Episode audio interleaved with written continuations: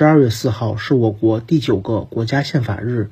我们都知道，宪法是国家的根本大法，但是是否意味宪法离普通人有点远呢？其实，很多与美好生活有关的法律权利都可以在宪法中找到源头。下面跟北京市海淀区人民法院法官助理王晓丹一起来学习宪法知识吧。北京市海淀区人民法院民事审判一庭法官助理王小丹说：“宪法是国家的根本大法，这句话我们耳熟能详。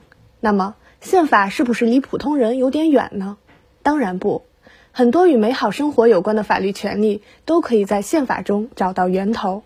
公司职员小张长期久坐，有点健康焦虑，于是每天下班都要健个身。健身后在社交平台晒照片是小张每天的必修课。可是最近有一些毒舌网友对他的身材评头论足，甚至出言侮辱，让小张不胜其烦。小张被网暴看似事儿不大，但我国宪法对此却有说法。中华人民共和国宪法第三十八条规定，中华人民共和国公民的人格尊严不受侵犯，禁止用任何方法对公民进行侮辱、诽谤和诬告陷害。我国民法典、个人信息保护法中对人格权利的保护都可以追溯到这一条款。宪法对守护我们身边的安宁也有大作用，比如女大学生小李在求职时遇到了职场歧视。妇女权益保护法中消除就业性别歧视的内容，与我国宪法第四十八条对男女平等的规定直接相关。又比如，业主小陈忙了一天，只想睡个好觉，可是隔壁邻居每晚十一点准时高声唱歌。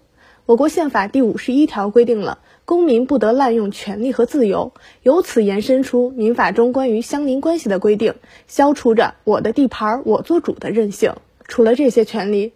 我国宪法还对劳动权、受教育权等基本权利进行了规定，在你不经意的时候守护着你的生活。因此，遵守宪法不只是法律义务和公民美德，遵从宪法就是爱护我们自己。在法治社会，学法懂法最重要，那就从宪法开始，好好学习这部公民权利的宣言书吧。新华社记者马晓东、吴文旭北京报道。